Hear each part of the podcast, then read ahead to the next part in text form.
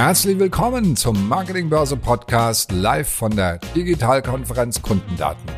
Es diskutierten Thomas Koch, der Medienberater, zusammen mit Christian Kessmann, Gründer und Geschäftsführer von Plan Media Agentur und Alexander Ewig, Senior Vice President Marketing und Sales von AIDA Cruises, darüber, ob Programmatic künftig die Mediaplaner ersetzt. Viel Spaß beim Zuhören. Ich habe hier eine sehr illustre Runde für Sie, äh, die über diese These diskutieren möchte. Das ist einmal Alexander Ewig, Senior Vice President Marketing and Sales bei AIDA Cruises und er wird uns gleich erzählen von seiner letzten Cruise, die, die gestern war. Und äh, Christian Käßmann, Gründer der Mediaagentur Plan, also ein Kollege von mir quasi.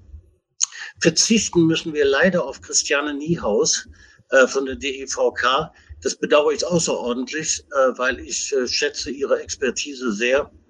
Ähm, falls sie uns zugeschaltet ist, äh, was, was ich hoffe, von, von hier aus gute Besserung, Christiane. Und ähm, äh, schade, dass du nicht dabei bist. Ich starte mit einer kleinen Einleitung in das, in das Thema, um ein bisschen zu provozieren und unsere, äh, meine beiden Mitdiskutanten ein wenig herauszufordern. Früher, also in längst vergessenen Jahrtausenden, gab es Abertausende von Mediaplaner und Planerinnen in Mediaagenturen und Hunderte von Mediaexperten und Unternehmen. Sie studierten die Briefings ihrer Auftraggeber, definierten Zielgruppen und überlegten, also tatsächlich noch mit dem Kopf, das muss man sich mal vorstellen, welche Medien und Werbeträger sich besonders eignen, um die Marketingziele und ihre Zielgruppen zu erreichen und natürlich um die Botschaften der Kreativen zu transportieren. Dazu wurden sie in mühevoller und jahrelanger Arbeit ausgebildet. Es war, das muss man äh, an dieser Stelle zugeben, eine sehr, sehr schöne Arbeit. Heute leben wir aber in digitalen Zeiten. Die früheren Medien haben sich längst digitalisiert und es kamen unzählige digitale Medienplattformen hinzu, die das Portfolio der Werbemöglichkeiten vervielfachten. Digital ist seit Jahren ein Muss in den Mediaplänen und nimmt sich in jedem neuen Werbejahr ein größeres Stück vom Werbekuchen. Wer heute nicht mindestens die Hälfte seines Mediaetats in digitale Medien investiert, gehört zum alten Eisen und gilt als Oldschool. Die meisten dieser Störenfriede wurden aber längst erfolgreich aussortiert. Herkömmliche, analoge Medien wie Zeitungen, Zeitschriften, Radio oder Kino werden in den Mediaempfehlungen der Agenturen nicht einmal mehr erwähnt. Das habe ich jetzt schon ein paar Mal erlebt in, in Pitches, geschweige denn empfohlen. Google, Facebook, Insta, TikTok, Amazon, Display, YouTube, Addressable TV, Digital Out of Home, die haben die Bühne übernommen. Sie sind nämlich programmatisch anspielbar. 70 Prozent der digitalen Spendings wandern ohnehin zu Google und Facebook. Und 70 Prozent der Display-Werbung werden bereits programmatisch ausgeliefert. Bald werden es in beiden Fällen 90 Prozent sein. Aber was wird dann bloß aus unseren Mediaplanern?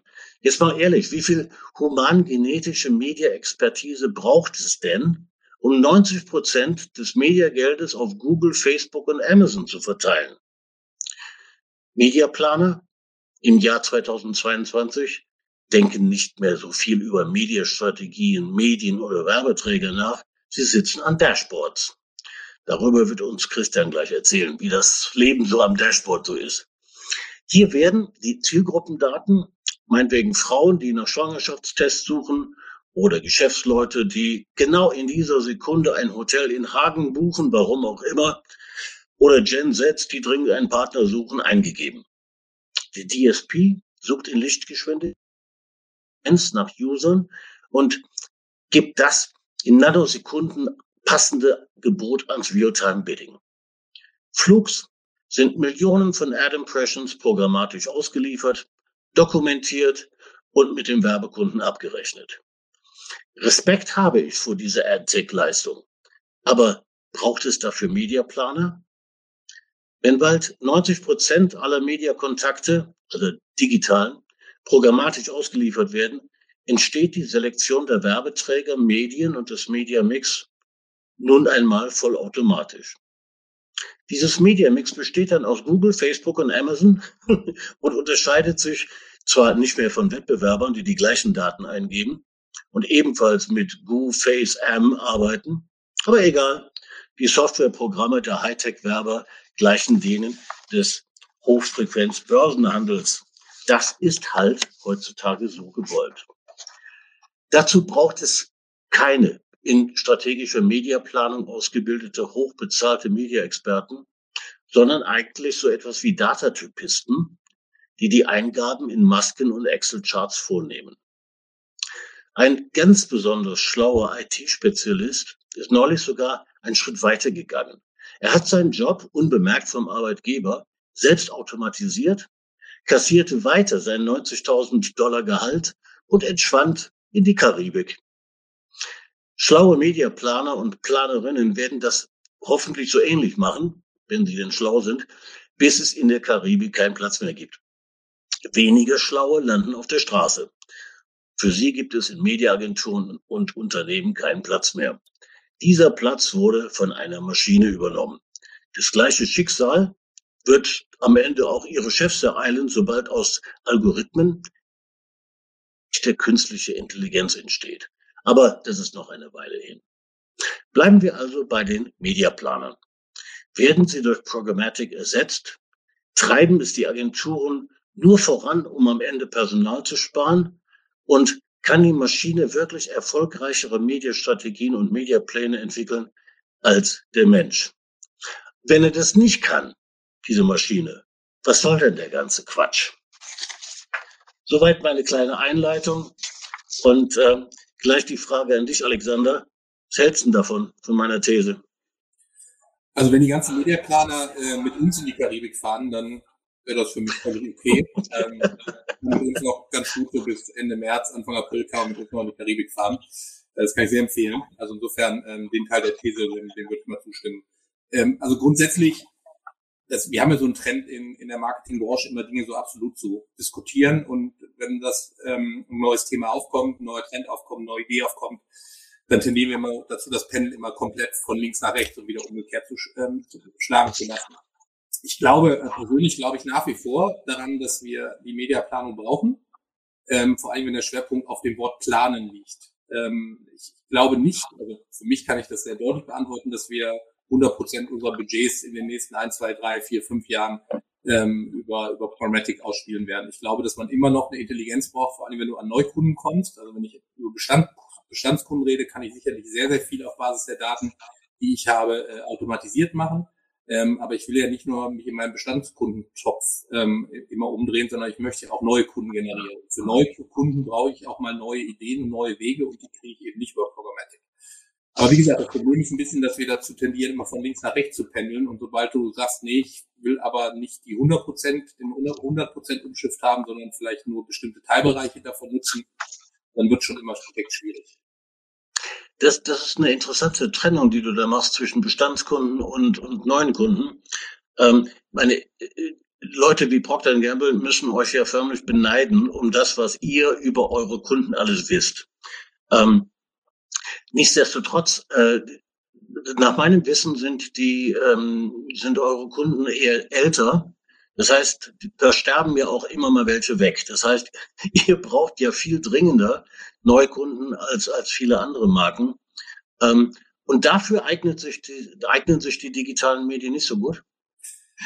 Also unsere Kunden sind gar nicht so alt, also sie sind 46 Jahre alt. Das ist, äh, glaube ich, sogar branchenübergreifend relativ jung ähm, und im Tourismus äh, sogar noch ähm, extrem jung. Also wir haben tatsächlich eine relativ breite Mischung. Also wir haben auch ganz viele junge Familien oder junge Pärchen, äh, die bei uns ähm, auf die Schiffe gehen. Also insofern, das ist gar nicht mal so unser Kernproblem, ähm, ähm, sondern was wir halt tatsächlich an Wissen haben, wie du richtigerweise sagst, über die Kunden versuchen wir auch möglichst automatisiert zu nutzen. Also wir wissen ja tatsächlich, wenn jeder mit uns mal gefahren ist, wo geht er gerne oder sie gerne essen, ähm, welche Ausflugstypen etc. pp. bevorzugen sie und das versuchen wir sowohl über CRM als auch tatsächlich über Display-Werbung inzwischen ähm, auch ähm, das Wissen entsprechend zu nutzen. Aber für gerade wenn ich neue Kundenkreise erschließen will, die vielleicht Vorurteile über das Thema Kreuzfahrten im Kopf habe, muss ich tatsächlich auch mal vielleicht andere Umfelder wählen, andere Wege nutzen ähm, und auch vielleicht eine Art der Kommunikation wählen, die ein bisschen kreativer ist und nicht nur automatisiert ist. Also wir versuchen da schon immer so die Mischung zu halten zwischen dem, was Neukunden anspricht ähm, und dem, was vielleicht für unsere Stand, Bestandskunden auf Basis der Daten, die wir haben,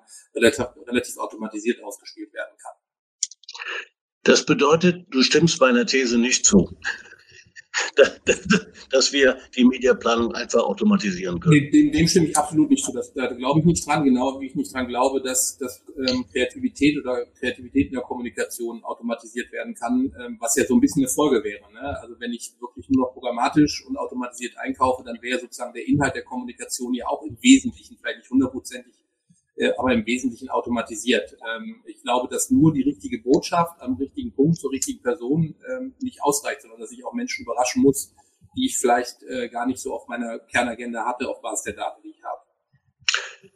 Gut, auf, auf das Thema kommen, kommen wir nochmal zurück. Ähm, lassen wir doch mal Christian zu Wort kommen, äh, der wenn ich das gerade richtig verstanden habe, genau 46 ist und damit äh, euer, euer Traumkunde. Ähm, ha, Habe ich, Christian, das mit dem Programmatic vorhin überhaupt richtig erklärt? Äh, kannst du uns mal bitte kurz schildern, wie Programmatic so, so funktioniert? Naja, im Grunde, was heißt, habe ich das richtig erklärt? Ähm, du hast was ganz anderes erklärt. Äh, und zwar hast du erklärt, dass sich in den Mediaagenturen über die Jahre ein Wandel vollzogen hat ähm, und dass man von Mediaplanern spricht, die keine sind. Ähm, das ist, glaube ich, so, so ein bisschen das Thema, weil du hast ja selber aufgemacht, während der Mediaplaner früher mit dem Kopf gedacht hat und äh, strategische Handlungsempfehlungen entwickelt hat, ähm, sitzt er heute vor einem Dashboard und, und schützt irgendwelche Daten hin und her. Ich vereinfache jetzt ein bisschen, was du vorhin gesagt hast. Ähm, was ich tatsächlich an meiner Branche in dem Kontext schlimm finde, ist tatsächlich, dass wir diese Menschen Mediaplaner nennen. Ähm, weil genau wie du das eben gesagt hast, das sind gar keine Mediaplaner, sondern das sind Datenanalysten, ähm, die auch eine Arbeit machen, die tatsächlich, ähm, ja, ich, ich würde sogar sagen, die wird gebraucht, weil, weil da gibt es auch eine Anforderung im Markt und da gibt es ja, haben wir eben auch schon gehört, in Teilen auch eine Sinnhaftigkeit, auf diese Art und Weise zu agieren. Ähm, es wird aber tatsächlich immer so dargestellt, als ob es die, die, die Spezies der Mediaplaner als solche, das sind die mit dem Kopf und aus dem letzten Jahrtausend und so weiter, ähm, als ob es die gar nicht mehr gäbe. Ähm, doch. Was, was machst du denn den ganzen Tag? ich denke. Ähm, also ich, ich würde da gerne mal so ein bisschen in die, in die Bresche springen. Also ja, ich bin kein Freund des Programmatischen, ich bin aber auch kein Gegner des Programmatischen.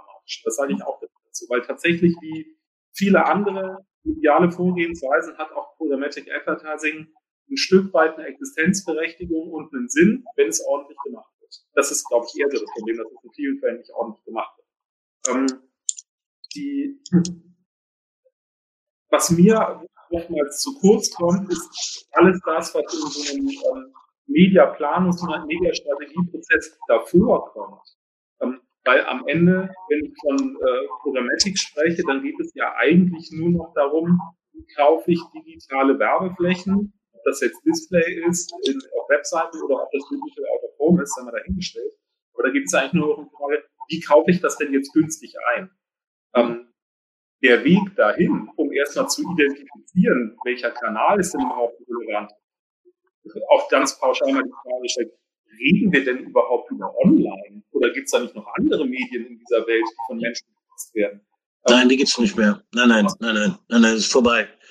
Ähm, äh, äh, wir, wir, wir haben ja, du, du sagst gerade nicht ordentlich gemacht. Das, das finde ich einen schönen, schönen Ansatz. Ähm, äh, es wird ja gar nicht mehr ge gemacht oder gedacht. Ja? Es wird einfach nur geschoben und zwar Geld in, äh, in digital damit in programmatische. Wir haben in Amerika ähm, den, den Fall, dass bereits 90 Prozent aller digitalen Spendings an diese drei Plattformen gehen, an Google, Facebook und Amazon. Und dass das inzwischen so viel Geld ist, dass das mehr als die Hälfte aller Werbespendings sind.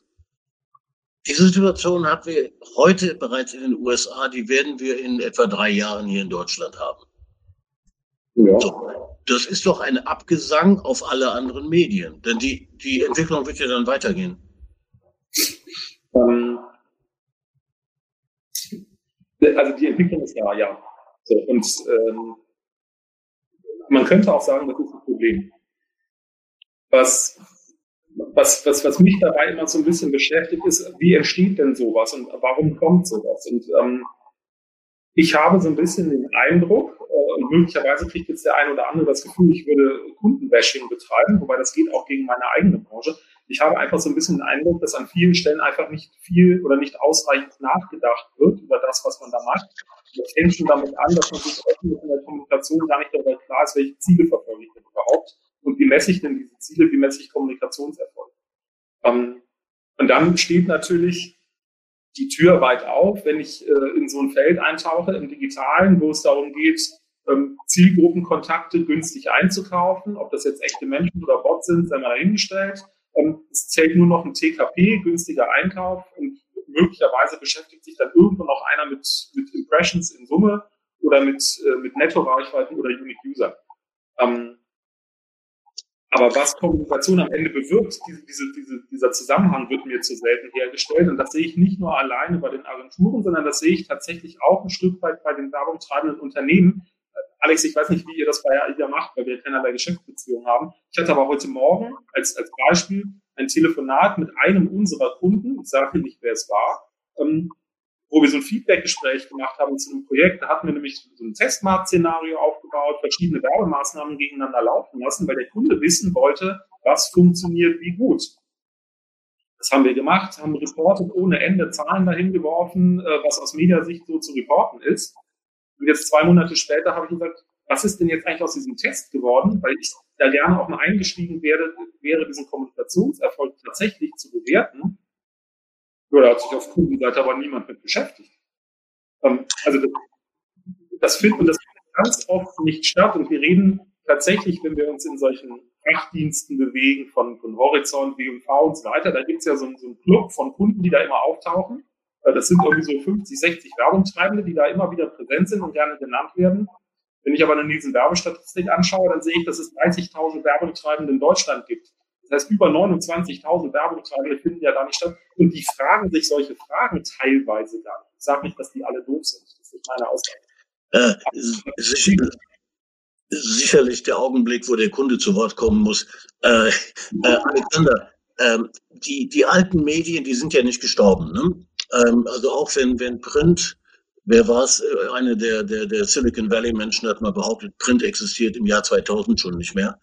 Ähm, äh, Fernsehen existiert weiter, Radio hat nicht verloren. Ähm, das heißt, wir haben ja ein, ein Nebeneinander von analogen und digitalen Medien. Ähm, wie stellt ihr denn die Balance her, die richtige? Das ist ja die Frage, die, die Christian gerade gestellt hat. Ähm, die, die ist ja, das ist ja keine Entscheidung, die man einer Maschine überlassen kann.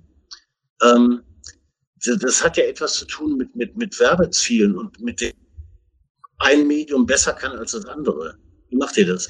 Ja, absolut. Also das war ja auch mein Punkt, den ich eben angesprochen habe ähm, bezüglich der Kreativität in der in der Kommunikation selber. Also der Ausgangspunkt und ich hoffe mal, dass viele Kunden das so machen. Ich kenne das nicht anders und ich werde es auch nicht anders machen, ist, dass ich natürlich erstmal ein Kommunikationsziel brauche oder, oder mehrere vielleicht, aber nicht viele Kommunikationsziele brauche und darauf baue ich erstmal eine Kampagne auf. Der große Unterschied, sag mal, zu früher ist, dass der die Trennung, die man sag mal, früher noch hatte zwischen einer Kampagnenentwicklung und einer Mediaentwicklung, ähm, dass diese Trennung nicht mehr gibt, sondern ich von Anfang an, wenn ich eine Kampagne denke, denke ich sie auch in den Kanälen, in denen ich sie ausspielen will, weil ich dadurch natürlich gewisse Chancen auch bekomme, die ich vielleicht vor 10, 15 Jahren gar nicht in dieser Form hatte. Also mein Grundprinzip bei der, bei der Kommunikation ist immer, ich möchte, möchte die Kunden unterhalten.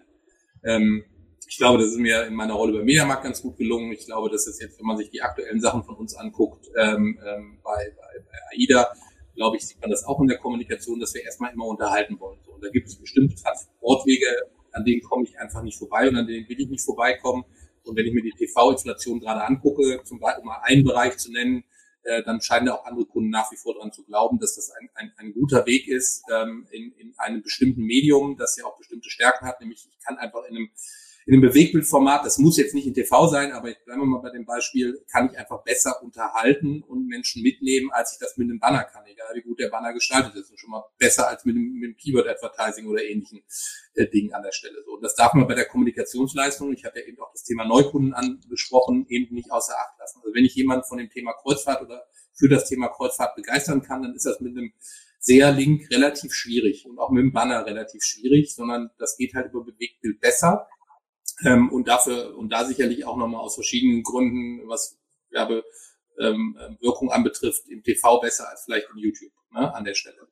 Ähm, noch ein, na, na, Thomas, vielleicht noch ein Punkt, weil der ist mir auch wichtig, gießt vielleicht noch ein kleines bisschen Öl ins Feuer hier an der Stelle. Ein Grund, warum das die Kunden sich vielleicht auf diese Dinge stürzen inzwischen und auch, auch, auch, auch Programmatic und auch eigene Ressourcen dafür aufbauen, ist, ich sage das jetzt bewusst schwarz-weiß, ich meine das nicht so, ich war auch lange genug auf Agenturseite, aber sagen wir, die Mediaagenturen haben da auch in den letzten 10, 15 Jahren nicht den allerbesten Job gemacht.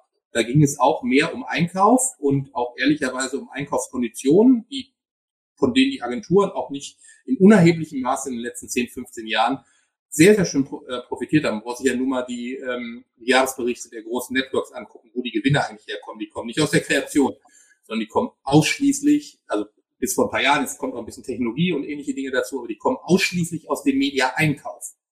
Ähm, und die Planung wurde ähm, in den letzten zehn, zehn Jahren da durchaus nicht so gewichtet, auch in den Agenturen, wie das hätte der Fall sein sollen. Und da haben sich die Kunden natürlich auch ein gewisses Maß, ich finde in vielen Teilen auch übertrieben äh, oder zu viel, auch an Macht oder Einfluss wieder zurückgeholt, nämlich direkte Dinge durchsteuern zu können über Programmatic.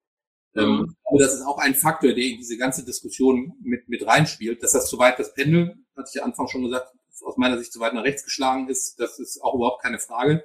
Ähm, aber das ist auch ein Teil der Wahrheit in dieser Diskussion, dass wir eigentlich, wenn wir über Media gesprochen haben, in den letzten zehn Jahren vor allen Dingen über Einkaufskonditionen gesprochen ja. haben und weniger über Planung. Ja, ich, ich lehne mich jetzt zurück und höre mir mal an, was Christian dazu. Ähm, ich kann dem komplett zustimmen, stimmt ja. Ähm, und äh, vielleicht, um es einzuordnen, Alexander, wir kennen uns noch gar nicht und die, die, die 500.000 Zuschauer, äh, die wissen es vielleicht auch nicht. Ich spreche ja für die kleine Bude. Ähm, ich habe ja bewusst im Jahr 2016 selber eine Mediaagentur gegründet, genau aus dieser Situation heraus, weil ich auf das, was du eben geschildert hast, nämlich auch keinen Bock mehr habe äh, oder keinen Bock mehr hatte. Ähm, weil tatsächlich das Mediageschäft zu reduzieren auf günstige TKPs und hohe Rabatte, das war mir ehrlich gesagt ein bisschen zu stumm. Und ähm, das ist ein, ein Trend, den, den kann ich insofern nachvollziehen, weil wer irgendwie wirtschaftlich denkt, der schaut, wie kann ich Geld verdienen und dass die großen Agenturen dann hingegangen sind, auf diese Art und Weise ihre, ihre Umsätze nach oben geschraubt haben. Das ist ja per se erstmal plausibel, ähm, dass das aber in einem Dienstleistungsgeschäft passiert, wo eigentlich die Kundeninteressen im Vordergrund stehen müssen. Ähm, dann wird es natürlich schwierig, weil dann hast du eigene Interessen als Dienstleister, die du durchsetzt und die Konzerne, die, die Networks sind da ja relativ klar, welche Ziele vorne anstehen. Und du hast die Ziele des Kunden. Und da haben wir jetzt natürlich, ich, ich bin nicht der Heilsbringer, überhaupt nicht, weil es gibt neben mir und neben uns auch noch einige andere Leute im Markt, die so denken wie ich. Thomas gehört im Endeffekt auch dazu, ähm, auch wenn er das Mediaagenturgeschäft nicht mehr so betreibt. Ähm, da gibt es ja Leute, die sagen, halt stopp, so funktioniert das nicht mehr. Und das ist nicht richtig, auf diese Art und Weise Media zu betreiben. Und deshalb bin ich da auch komplett dabei zu sagen, es ist wichtig, wenn Kunden die, die Verhaltensweisen der Medienagenturen der letzten 10, 15 Jahren insofern, sagen wir das ruhig mal, abstrafen und eigene Ressourcen aufbauen, um den Durchbruch zu haben, um die Transparenz da reinzubekommen. Ich kann das komplett nachvollziehen. Ich würde das Kunde genau machen. So, das ist, das ist ja, deshalb freue ich mich auch, bist, äh, Christian, weil du hast deine Agentur vor fünf Jahren gegründet, zu einem Zeitpunkt, als Programmatic ja Bedeutung gewann, ja, und erkennbar war, dass das äh, Überhand gewinnen wird. Und zu, da im, im gleichen Atemzug äh, zu einem Zeitpunkt, wo die Kunden immer mehr der Media-Verantwortung ins eigene Haus geholt haben. Ja. Ich meine, entweder du bist ähm, lebensmüde, wenn du ausgerechnet in der Situation deine Agentur gründest, oder du hast wirklich einen Plan. Dieser Plan steht aber gegen die Entwicklung, die tatsächlich stattfindet. Ähm, also zu der Geschichte, warum diese Plan heißt, komme ich irgendwann anders mal. Das machen wir bei, bei Bier oder ich habe neulich in der Wirtschaftswoche gelesen beim Whisky. Ähm, das, das ist eine ganz andere Geschichte. Ähm, lebensmüde? Nein, äh, sondern eher sehr lebensbejahend, ehrlich gesagt, ähm, weil ich eine riesen Chance darin gesehen habe. Denn was wir im Moment aus dem Kundenmarkt zurückgespielt bekommen. Und nach wie vor, wir sind eine kleine Bude, es ist ein sehr, sehr kleines Fenster, in dem wir uns bewegen, aber das macht mir gar nichts, weil was wir zurückgespielt bekommen, signalisiert uns an jeder Ecke, wir sind genau auf dem richtigen Weg. Ähm, es gibt ganz, ganz viele Kunden, die genau wie Alexander das eben beschrieben hat, Fragen stellen, ähm, die in, in großen Agenturstrukturen nicht mehr beantwortet werden, wollen, können, dürfen, sei mal dahingestellt, ähm, wo wir halt total unbefangen rangehen, weil wir halt diesen Druck nicht haben. Wir müssen hier niemandem gefallen, außer unseren Kunden. Ähm, das, das ist der, der, der ganz, ganz wesentliche Unterschied. Und vor fünf Jahren war, war nicht nur erkennbar, dass Programmatic relevant ist, Thomas. Vor fünf Jahren war das ja schon komplett da. Also ist ja jetzt nicht eine Entwicklung, die in den letzten fünf Jahren nochmal rasant angezogen hat. Ich glaube sogar eher, dass die kritischen Stimmen, in den, die, die, kritischen, ähm, ja doch die kritischen Stimmen in den letzten fünf Jahren zugenommen haben. Und vor fünf Jahren war man sogar noch eher ein bisschen gutgläubiger. Ähm, und äh, ich habe das noch nicht eine Sekunde bereut, diese Agentur zu gründen noch nicht wirklich ein. Äh, das freut mich, weil ich, äh, ich, ich mag ja äh, auch sowas wie Mediastrategie sehr gerne. Ähm, Alexander, wie viel kannst, kannst viel der Medienentscheidung triffst du im eigenen Haus und wie viel überlässt du der Mediaagentur? Ich meine, in vielen Fällen, ohne jetzt Namen zu nennen, ähm, große Unternehmen gehen dazu über, komplett die Mediastrategie und die Mediaplanung ins Haus zu holen und die Mediaagentur eigentlich nur noch die Abwicklung machen zu lassen. Mhm. Also sagen wir so, die, die, den konzeptionellen, strategischen Part, den haben wir in großen Teilen bei uns. Mhm. Ähm, das heißt nicht, dass ich, und das ist mir auch wirklich immer wichtig, die Agentur da auch zu, zu, zu hören und auch möglichst früh mit in den Prozess einzunehmen, aber sagen wir mal, die Kernentscheidungen, die treffen wir bei uns. Ähm, ich würde aber nicht behaupten, dass die Mediaagentur ein reiner ähm, Exekutionspartner ist. Also die Auswahl der Titel dann, welche konkreten Platzierungen, ähm, die eigentliche Programmatik der Kampagne, die liegt schon noch bei der Agentur. Ähm, da mischt man sich mal bei dem einen oder anderen Titel mal ein, ähm, aus, aus welchen Gründen auch immer, was politische Gründe gibt oder ähnliche Dinge gibt. Aber sagen wir mal so, die, die eigentliche Konzeption und Planung ähm, liegt tatsächlich bei uns. Also das ist auch, ich bin auch froh, dass ich verhältnismäßig großes Media Department habe mit, mit sechs, sieben Leuten. Ähm, oh. Die sich halt tatsächlich wirklich den ganzen Tag eher um die strategischen Belange kümmern ähm, und, und um die grundsätzlich konzeptionellen Belange kümmern und auch versuchen, die Verbindung zu den zu dem zu den Kampagnenkollegen auch auch wirklich zu halten. Ähm, ähm, aber ich würde die Agentur jetzt nicht nur als als ausführenden Partner sehen. Also ich bin da auch froh, wenn da Input, Ideen und Richtungen kommen. Ähm, kann das immer mehr sein? Ja. Ähm, ist das auch schwierig heutzutage für eine Mediaagentur da die richtige Balance zu finden, ist glaube ich auch. Also das, wie gesagt, ich war 15, 20 Jahre auf Agenturseite, also ein bisschen Agenturversteher bin ich auch. Ähm, ähm, aber sagen wir mal, die Intelligenz, ne, Intelligenz ein bisschen viel, aber die, die strategische Komponente liegt bei uns. Diese, diese Balance, äh, wir, wir reden zwar über Programmatic, beendet das Leben der Mediaplaner, aber diese Balance, über die wir reden, ist doch eine Balance zwischen One-to-One-Ansprache und das ist ja genial, was der digital kann. Ja, das hatten wir ja vor zehn Jahren nicht. Ähm, äh, und Reichweite. Ich, äh, wenn, wenn ich diese beiden, die beiden Punkte mal so ne, nebeneinander stelle. Ähm, diese Balance herzustellen bedeutet doch, auf der Basis der eigenen Ziele zu entscheiden und das bitte nicht emotional. Ja, die emotionale Entscheidung ist, lass uns immer mehr digital machen das, das hat ja weder Hand noch Fuß, ja, denn weil die, die, die analogen Medien leben ja weiter. Die sind, die sind ja nicht verschwunden. Ähm, das, das darf keine allein emotionale Entscheidung sein.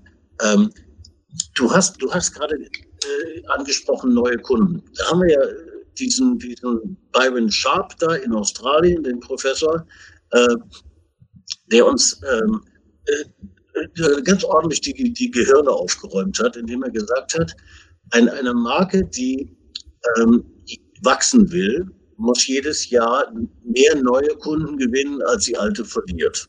Ja, ähm, das ist ja äh, in seiner Tragweite geradezu genial, ne? was, was er uns da um die Ohren gehauen hat. Dazu brauche ich aber Reichweite. Da hilft mir ja One-to-One -one überhaupt, also auch damit Programmatic überhaupt nicht weiter. Das, Wie stellen Sie diese Balance her?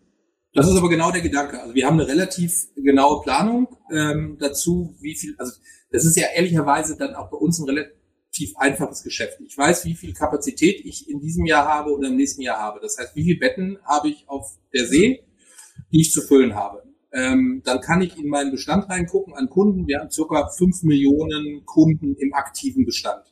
Ähm, und ich weiß aus fünf Millionen, ja. Ähm, und ich weiß aus den letzten Jahren, wie oft bestimmte Kundensegmente ähm, neue Reisen buchen. Also aus unseren Bestandskunden. Das kann ich ziemlich genau und auch extrem genau tracken.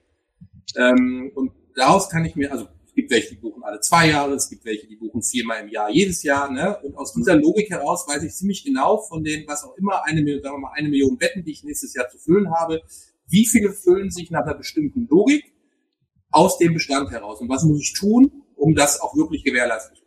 Da komme ich in CRM-Programme rein, da komme ich in die typischen Newsletter-Themen rein, etc. pp. So, das ist die eine Hälfte meines Buckets, die ich zu füllen habe. Und das haben wir, das erfassen wir sehr systematisch. Ähm, Gibt es am Ende eine Folie, da steht drauf, auf welchem Bucket muss, müssen eigentlich wie viele Kunden kommen. Und dann weiß ich aber leider, dass ich aus den fünf Millionen Kunden, die nach der Logik, die ich gerade kurz angerissen habe, die eine Million Betten nicht füllen werde. Das heißt, ich brauche, sagen wir mal, Pi mal Daumen, 400.000, 450.000 neue Gäste im Jahr. Auch da weiß ich inzwischen relativ gut, wie viel Reichweite, wie viel Kontakte ich generieren muss oder wie viel Leads ich generieren muss. Wir sprechen dann mal von Leads. Ich generieren muss, damit ich am Ende 450.000 neue Gäste an Bord begrüßen darf. So, und daraus ergibt sich dann relativ logisch, wie viel Reichweite ich generieren muss und über welche Wege ich auch versuchen muss, diese Reichweite äh, dann zu, zu bekommen. Ähm, wir haben inzwischen ein relativ gutes Media Modeling ähm, laufen, um das immer wieder mal mit Zahlen, Daten, Fakten ein bisschen zu, unterf zu unterfüttern. Aber so läuft eigentlich der Prozess. Also der ist relativ mathematisch und relativ simpel. Ähm, und danach steht dann sozusagen die konzeptionelle strategische Planung, wie ich dann in die einzelnen Medien reingehe, äh, um zu sehen, okay, aus TV möchte ich so und so viel Leads, aus Online so und so viel Leads und aus Print so und so viel Leads. Wenn ihr das nächste Mal live bei unseren Experten-Roundtables mit dabei sein wollt, schaut mal auf digitalkonferenz.net vorbei. Dort findet ihr immer das Programm unserer aktuellen Digitalkonferenz. Und, und erklärt, warum ihr überhaupt noch Fernsehwerbung macht. Genau. Ich habe euch gerade gestern Abend erst gesehen im Fernsehen. Schöner Sport, oder? Sehr, ja, ihr, ihr, mein Gott, ihr, ihr, ja mit Träumen, ja. Ihr habt es schon ein bisschen einfacher als eine Mayonnaise. Ne? Die, Absolut. und äh, ihr habt es auch einfacher als eine Mayonnaise in der Bewertung eures Kundenstamms und der Gewinnung neuer, neuer Kunden. Ähm, Christian, äh, hier taucht gerade eine Frage auf im, ja. ähm, im, im Chat. Warum hilft Programmatic bei Reichweite nicht weiter? Ich könnte die Frage beantworten, aber ich bin hier nur der Moderator. Aber ich spiele es tatsächlich gerne zurück, weil als du es eben gesagt hast, habe ich mir genau die gleiche Frage nämlich auch gestellt. Ähm, weil, weil du hast es gesagt, dass es so ist. Und, ähm, und dann habe ich auch gedacht, wieso denn? Also ähm, ich weiß, dass du dich mit dem Thema sehr intensiv, intensiv beschäftigst an anderer Stelle. Wir müssen ja auch nicht immer einer Meinung sein. Ich glaube nämlich schon, dass man auch Programmatik nutzen kann, um Reichweite zu generieren. Ähm, das, das eine schließt ja das andere nicht aus. Und deshalb schließe ich nicht so ganz. Ich, ich, ich, stelle mal eine These auf und frag mal Alexander, ob er dem zustimmt. Ähm, Programmatic ist eine großartige Möglichkeit, um Menschen one-to-one -one anzusprechen. Menschen, die ich identifiziere.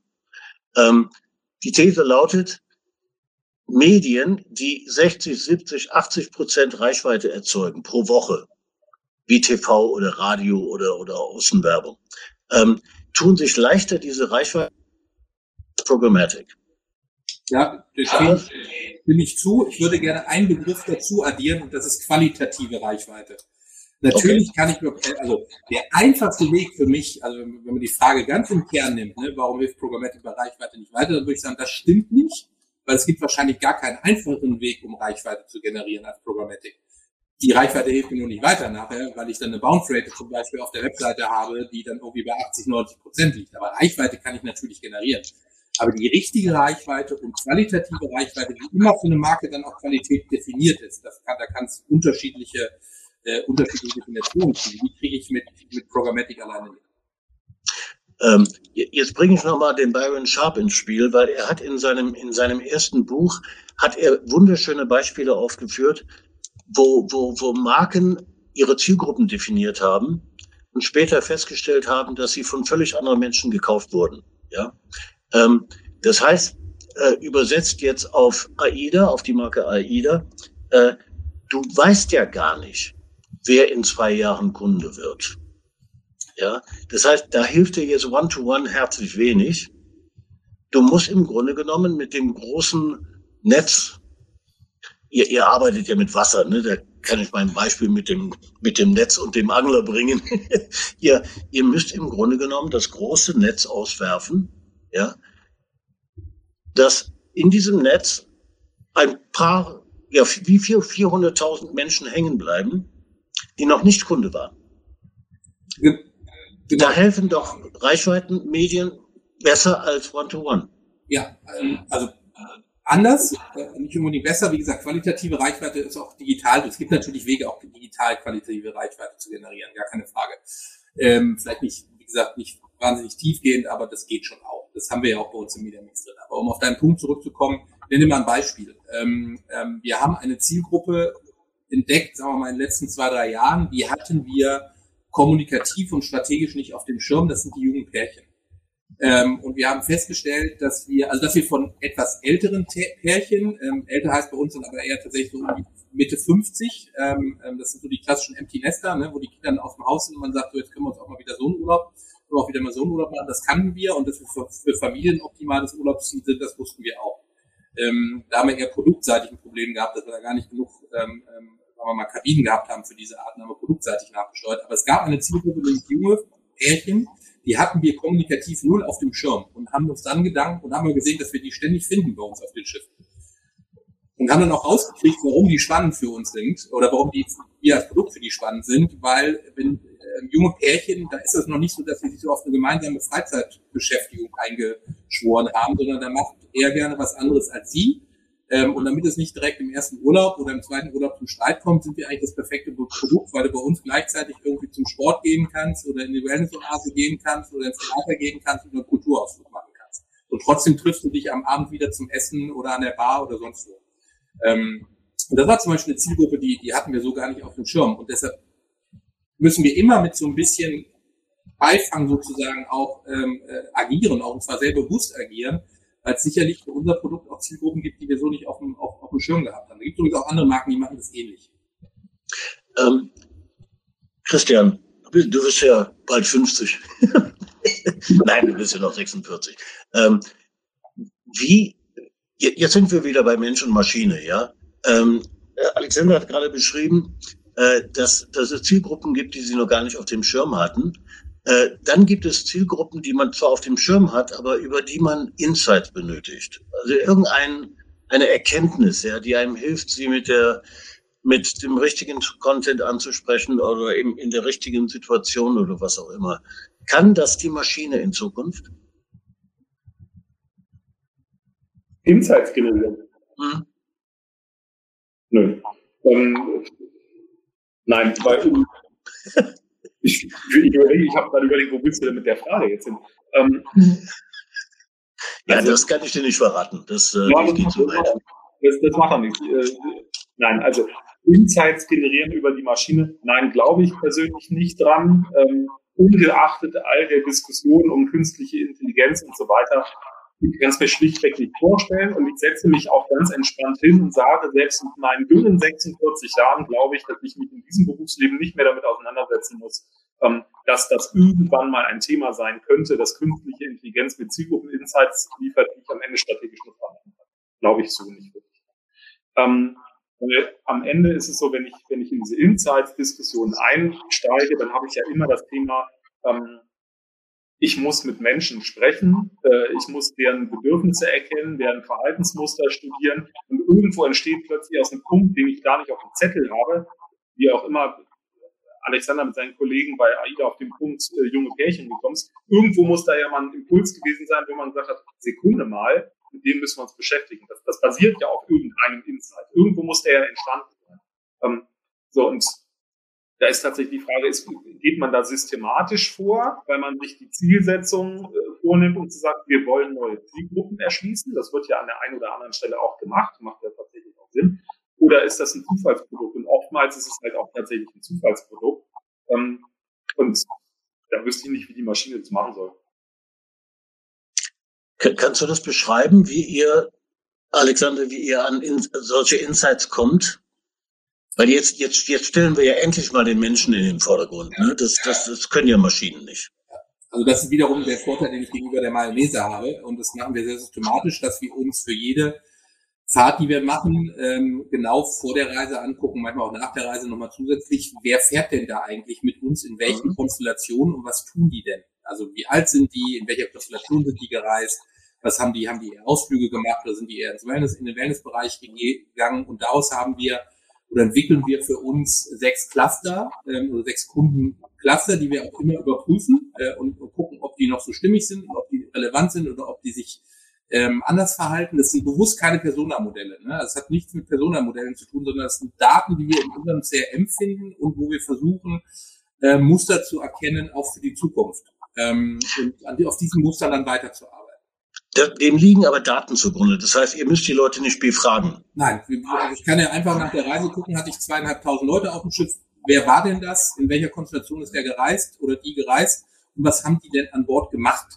Äh, und daraus, das ist das, ich habe eher ein bisschen das Problem von Big Data, dass ich eigentlich zu viele Daten habe und versuchen muss, dann diese Daten irgendwie zu strukturieren, damit ich mit denen auch arbeiten kann. Ähm, und deshalb haben wir diese sechs Kerncluster, eigentlich sind es acht, aber sagen wir sechs Kerncluster ähm, gebildet.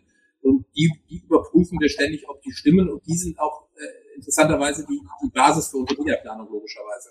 Mhm. Und uns spielt gerade der Dirk Engel, der anwesend ist, einer der kompetentesten Marktforscher in ganz Deutschland, ähm, ein, ein, ein Zitat von Antoine de Saint-Exupéry rein. Äh, wenn du ein Schiff bauen willst, da sind wir wieder bei AIDA, ne? danke Dirk, das hast du schön gemacht, dann trommle nicht Männer zusammen, um Holz zu beschaffen, Aufgaben zu vergeben und die Arbeit einzuteilen, sondern lehre die Männer die Sehnsucht nach dem weiten, endlosen Meer. Das klingt jetzt nicht nach Big Data, sondern nach, nach Träumen.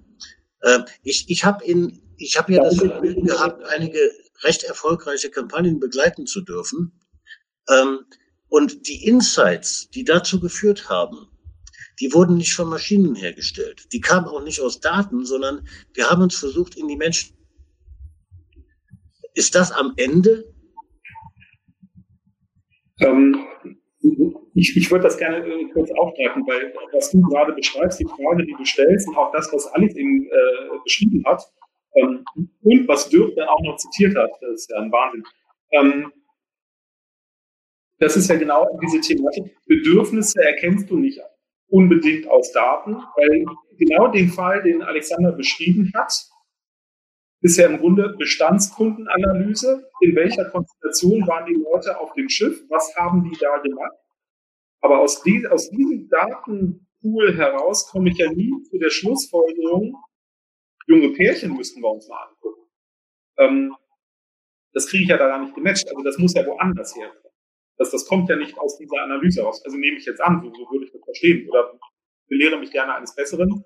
Ähm, doch, doch, genau das haben wir da ja auf einmal gesehen. Wir haben ja auf einmal gesehen, huch, da fahren ja lauter Pärchen, das kannten wir, aber eher älter miteinander. Und äh, haben festgestellt, oh, das sind ja junge Pärchen, äh, die sind aber in derselben Kabine, das heißt, die sind nicht nur miteinander befreundet, sondern die scheinen ähm, auch richtig zueinander zu gehören. Und guck mal, die machen tagsüber komplett unterschiedliche Dinge. Während wir bei den älteren Pärchen sehen, dass sie eigentlich exakt dasselbe machen, die gehen auf den gleichen Ausflug, die gehen zusammen ins Wellness, äh, mag auch andere geben, bei denen sich das dann wieder extrem trennen, ne? aber sagen wir mal von der Tendenz. Und bei den jungen Pärchen war es so, die gehen morgens zusammen Frühstück, auch das wissen wir ja zum Beispiel. Und dann gehen die aber mittags, nachmittags komplett unterschiedliche Dinge machen, um dann abends wieder zusammenzukommen. Also das kann ich sehr gut aus den Daten. Und die, das hatten wir nicht auf dem Schirm, dass es diese Zielgruppe tatsächlich gibt. Jetzt wissen wir das inzwischen, aber ich, ich sehe gerade die, die, die äh, Mayonnaise-Leute sich im Grab rumdrehen, weil, die solche Erkenntnisse nicht haben. Christian, du hast was sagen. Ja, und, und was habt ihr dann im nachfolgenden Schritt gemacht? Dann habt ihr erstmal gesagt, okay, da sind diese jungen Paare, mit denen müssen wir uns beschäftigen. Und, und wie habt ihr dann diese Erkenntnisse auf irgendeine Art und Weise qualifiziert? Also ich muss sie ja nicht qualifizieren, die sind ja da. Also es sind ja wirklich reale Buchungsdaten, die ich habe oder Verhaltensdaten. Es hat für uns Auswirkungen gehabt in unserer Kommunikation. Weil wir hatten, also ganz platt, wir hatten vorher keine Bilder oder keine, äh, oder junge Pärchen haben in unseren Kampagnen keine Rolle gespielt. Die haben da nicht stattgefunden. Ähm, und das haben wir geändert zum Beispiel. Deshalb wird man bei uns jetzt in der Kommunikation eben nicht nur ältere Pärchen oder Familien finden, sondern man wird jetzt auch eben junge Pärchen finden. Ähm, ähm, und auch, auch von der, von der Media-Auswahl sind wir tatsächlich auf andere Programmpunkte auch gegangen, die wir früher nie eingeschaltet hätten. Und welche Auswirkungen hatte diese neue Zielgruppe jetzt für deinen Media-Mix? Ich, ich, dass ich in Programmpunkte reingegangen bin, die ich vorher nicht beliefert habe, um jetzt ganz platt im TV oder im Print oder im Radiobereich zu, zu haben. Das hat den Mediamix einfach schlicht und ergreifend verändert. Genau wie das Thema Familien, was tatsächlich ja auch sukzessive, das, das wussten wir und das haben wir auch gezielt gemacht, ähm, das Thema Familien, mein Mediamix ganz massiv verändert hat. Wir sind deutlich jünger, was den Mediamix anbetrifft, als wir das in der Vergangenheit waren. Inzwischen. So, äh, das, das bedeutet, äh, Daten helfen, Erkenntnisse zu gewinnen ähm, über neue Zielgruppen. Und wenn ich diese Zielgruppe ansprechen will, habe ich ja dann wieder das, das, mein, mein, mein Media-Mix. Das ist völlig klar. Äh, der einzige Unterschied, den ich hier erkenne, ist, dass man früher ähm, per Hand in diesen Daten gewühlt hat ja, und sich dann zusammengesetzt hat und heute eine Maschine Daten aggregiert und mir zur Verfügung stellt, dem Entscheider ne, der Entscheiderin. Genau. Ähm, das, das, das, da, da hat sich ja eigentlich noch nicht so furchtbar viel geändert. Äh, die Frage ist, warum machen wir dann immer mehr programmatische One-to-One-Werbung? Ist die, ist die wirklich Erfolg? Der, der Frage sollten wir jetzt nochmal nachgehen. Wir haben noch so gut zehn Minuten. Ist, ist es wirksamer? Ist es nachweisbar? Also ich kann ja nur für mich sprechen jetzt. Wir sind ja unter uns. Bei uns ist es definitiv nicht so. Und da gibt es ja zwei Möglichkeiten. Entweder sind wir sind da nicht gut, das kann sein. Wir versuchen da auch immer besser zu werden, versuchen auch technologisch besser zu werden, gerade ganz aktuell führen sehr, sehr viel Technologie gerade ein. Äh, für viel, viel Geld. Ähm, ne, gab ja mal den Satz, dass CMOs inzwischen mehr Geld für IT ausgeben als für Media. Ganz so weit ist es noch nicht, aber ich näher mich an dem Thema. Also mit Sicherheit ein Teil der Antwort ist, wir sind da noch nicht gut genug. Ich glaube auch, aber ein Teil der Wahrheit ist auch, es ist nicht so. Also, und, und wir, Christian hat es eben gesagt, also wir gucken uns schon sehr genau an, woher kommen unsere Kunden. Und ich gehe jetzt gar nicht nur zur Buchung, sondern Webseiten, äh, Floor-Traffic in den Reisebüros etc. pp. Ähm, wir gucken uns das sehr genau an und da sehe ich halt eben, ja, digital liefert was, aber digital ist bei weitem nicht die Antwort. Auch Social Media ist für mich nicht die Antwort, also auch Social Media Werbung ist für mich nicht die Antwort. Ähm, ist ein Teil der Antwort. Aber also wenn ich ganz platt im Index, der ist auch nicht ganz richtig. Wie gesagt, wir machen auch Media Modeling, also. Aber wenn ich mir gucke, ich schalte TV-Werbung, dann sehe ich das und ich schalte es massiv an einem Abend, dann sehe ich, dass mein Google-Suchvolumen hochgeht und dann sehe ich, dass mein Webseiten-Traffic hochgeht. So, deshalb, ja. Wie gesagt, vielleicht sind wir auch noch nicht gut genug. Äh, da kann Christian nur bestimmt helfen. Wie, wie, wie stellst du diese Balance her zwischen, zwischen den Medien im, im, im Mix und, und wie viel Programmatic und wie viel analog einfach rausgeblasen, Reichweite? Bei uns wird tatsächlich relativ wenig mit Programmatic äh, gemacht, auch für unsere Kunden. Ähm, ähm, wir, wir, haben sogar ein, zwei Kunden, die von vornherein sagen, egal über was wir reden, wir reden nicht über Programmatic, ähm, weil die sehr viel äh, mediale Berichterstattung über äh, zum Beispiel solche Dinge wie Stock Funding Hate Now äh, wahrgenommen haben ähm, hatten wir tatsächlich eine Kundenanfrage, der gesagt hat, ich will das nicht. Wir gesagt haben, naja, vielleicht müssen wir erstmal darüber reden und das richtig einordnen. Ähm, also von daher am Rande, das, was du da machst, scheint irgendwo gehört zu werden bei Menschen, ähm, auch wenn das manchmal nicht den Eindruck hat. Ähm, die richtige Balance herstellen, das ist so ein bisschen, das ist echt tatsächlich so eine, so eine, so eine ganz elementare Frage, weil Alexander eben gesagt hat, ich kann das im Grunde bestätigen, weil wir haben auch die Erfahrung gemacht, dass Programmatic nicht immer funktioniert, weil tatsächlich dieses Thema Qualität offenbar eine riesengroße Rolle dabei spielt und es ähm, auch in meinen Augen noch niemandem wirklich gelungen ist, diese Qualität tatsächlich sicherzustellen. Ähm, also wir haben schon ganz klar die Erfahrung gemacht, Programmatic in Performance-Kampagnen funktioniert nicht. Ähm, auch wenn da Daten eingekauft werden, die konvertieren am Ende zu gar nichts. Ähm, ja. Das liegt ja nun daran, dass die, dass die Daten, mit denen gearbeitet wird, meistens nicht besonders gut sind.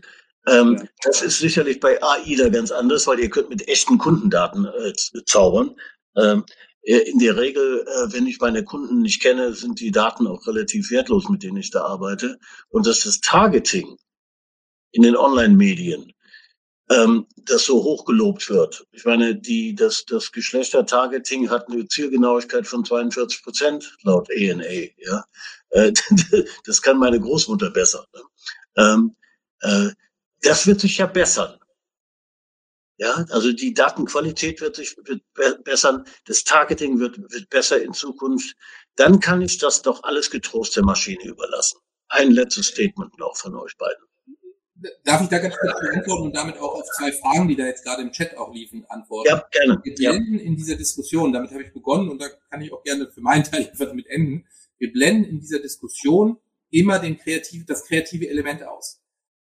Targeting alleine reicht nicht, sondern ich muss mit der Botschaft und mit der Art der Botschaft und auch mit der Form der Kommunikation auch irgendwas bei diesen Menschen auslösen. Egal wie gut ich targete, wenn nicht in der Kommunikation selber etwas mich dann triggert, dann ist das Targeting nichts wert.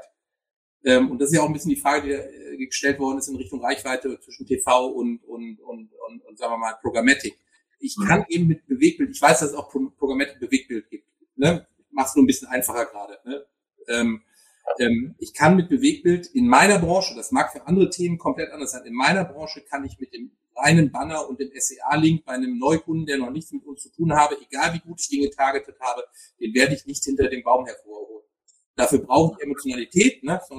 Superi da als Beispiel genannt, ne? dafür brauche ich Emotionalität und die kriege ich nicht über reine digitale programmatische Werbung. Okay. Christian? Ähm, ich habe gerade ein bisschen den Faden verloren, weil ich hier noch die, die ein, zwei Fragen ähm, gelesen habe, die da, die da drin waren. Ähm, Dann beantworte die, das ist okay. Nein, plus, plus, deine These, plus deine These, dass die Qualität besser wird. Wo kommt die denn her? Also ich, ich wollte nur mal was völlig Wahnsinniges sagen. Ja, Einfach mal behaupten, es wird besser.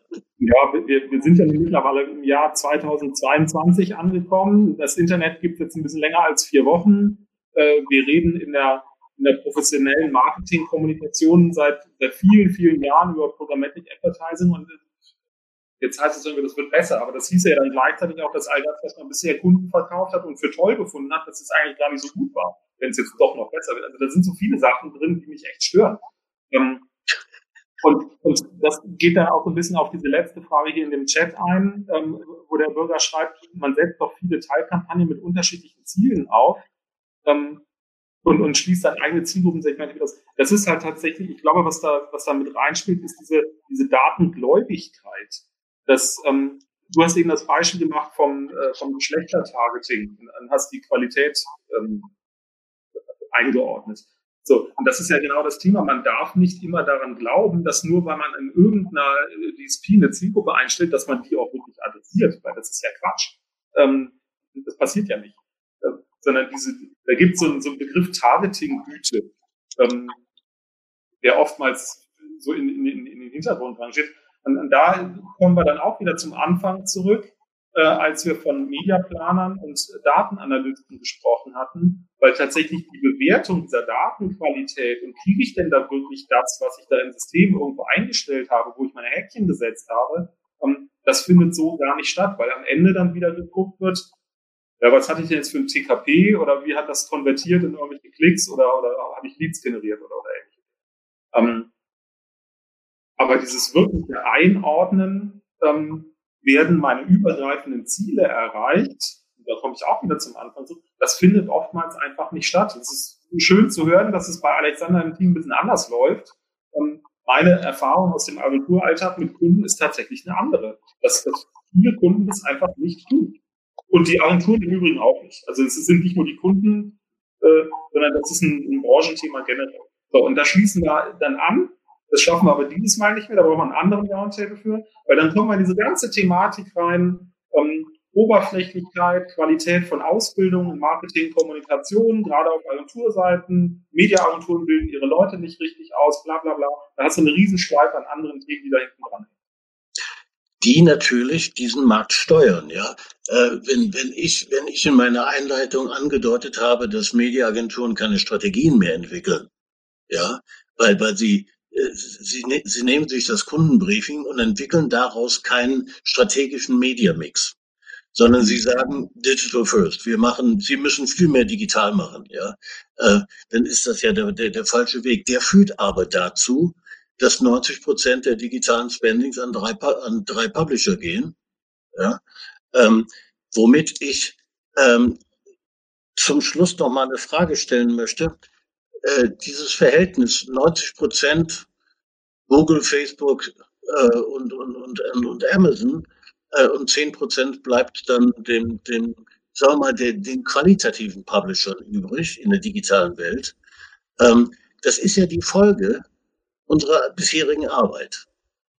So. Wollen wir die umdrehen, dann müssen wir ja das Verhältnis der Menschen, die Strategien entwickeln, wieder zum Positiven verändern. Ja, das ist eine große Frage. Da können wir allein nochmal drei Sessions zu machen. Äh, wir haben jetzt einen Partner hier nicht mit am Tisch sitzen, der, glaube ich, in dieser Diskussion einen ganz wichtigen Punkt auch spielt. Das sind die Medien selber. Mhm. Und äh, also wenn ich nur mal TV, ich glaube, war vor drei Jahren mal auf dem Horizont-Kongress und habe mich da, glaube ich, sehr beliebt gemacht, weil ich äh, die deutsche TV-Landschaft im Grund und Boden gestampft habe. Da war ich noch bei Mediamarkt und gesagt habe, ich, ich muss eigentlich zu Google, Facebook und Co. gehen, weil die Programmqualität im deutschen Fernsehen ist so katastrophal schlecht, dass ich diese Umfeldwerbung, die ich eben ja beschrieben habe mit der Kreativität und dass ich Leute begeistere und anziehe und unterhalte, dass ich die gar nicht mehr hatte. Und dann habe ich gesagt, na gut, wenn ich die nicht mehr habe, dann muss ich halt wirklich programmatisch werden. Also ich glaube, um die Diskussion wirklich sauber zu führen, muss man, muss man die Medien mit am Tisch haben und auch die Medien mit in die Verantwortung in diese Diskussion nehmen. Äh, weil, wie gesagt, und das gilt auch in Teilen für Radio und das gilt auch in Teilen für Print, die Qualität der, der sagen wir mal, klassischen Medien ist zum Teil so schlecht, dass ich dann noch sagen kann, dann kann ich auch programmatisch schalten, dann habe ich wenigstens noch eine End-to-End-Kontrolle über die Medien. Aber das ist jetzt, würde jetzt weit Hat sich auch viel geändert. Wahrscheinlich. Womit, womit du dich der Qualität der digitalen Medien hingibst. Ne? Ja, aber. Ist ja nicht so viel besser. Auf YouTube habe ich schon noch ein paar bessere Umfelder teilweise als im linearen TV. Aber egal, das würde jetzt. Ja, okay, das, das, das, ist, das ist eine Aussage. Christian. Ich will diese. Ein, ein, ein richtiges Verhältnis ich, ehrlich gesagt, mir ist das egal. Ich will, ich will die Welt nicht verbessern äh, und ich will diese Umkehrung gar nicht haben. Ähm, ich habe in allererster Linie das Interesse, dass die Kunden, die uns beauftragen, eine ordentliche Dienstleistung bekommen. So, und ähm, mit denen sprechen wir darüber genauso, wie wir das hier heute auch gemacht haben. Ähm, das können ja alle anderen da draußen machen. Dahinter steckt so ein bisschen n gleich eins, weil, weil die Leute, die da am Ruder sitzen, sich irgendwie mit dieser mediaplanerischen Grundweisheit, dass n eben nicht gleich eins ist, leider nicht mehr vertraut gemacht haben. Das habe ich mal an meinem ersten Arbeitstag gelernt, aber das scheint man heute nicht mehr zu erzählen. Ähm, aber und, und, und, oder anders ausgedrückt, also wenn zehn Prozent der Werbungtreibenden ähm, tatsächlich noch Wert auf Qualität legen, Ganz ehrlich, ich habe eine Zehn-Mann-Agentur in einem Markt, wo, wo Agenturen unterwegs sind mit Tausenden von Mitarbeitern. Also wenn ich zehn Prozent aller Kunden hier habe oder zehn Prozent aller Budgets betreuen darf, was für Werbemarkt, ich nehme die. Ja, das, das ist eine sehr schöne Aussage. Ich, ich, ich, äh, wir haben jetzt noch eine Minute. Das gibt mir Zeit, die Frage zu beantworten. Ersetzt Programmatic die Mediaplaner? Äh, nein, ganz offensichtlich nicht. Wir brauchen, wir brauchen Menschen an Bord. Ähm, ich hoffe sehr, also ich danke euch außerordentlich für, für, für eure Zeit und für die Diskussion. Und ich hoffe, dass äh, die Zuhörer jeder mitgenommen hat, was er am Montag am Schreibtisch ändern kann und bessern kann. Das war der Marketingbörse Podcast mit einem Mitschnitt der Digitalkonferenz Kundendatentrends vom März 2022. Es diskutierten der Medienberater Thomas Koch mit Christian Kessmann von Plan Media Agentur und Alexander Ewig, der Senior Vice President von AIDA Cruises. Danke fürs Zuhören und gerne das nächste Mal live bei digitalkonferenz.net.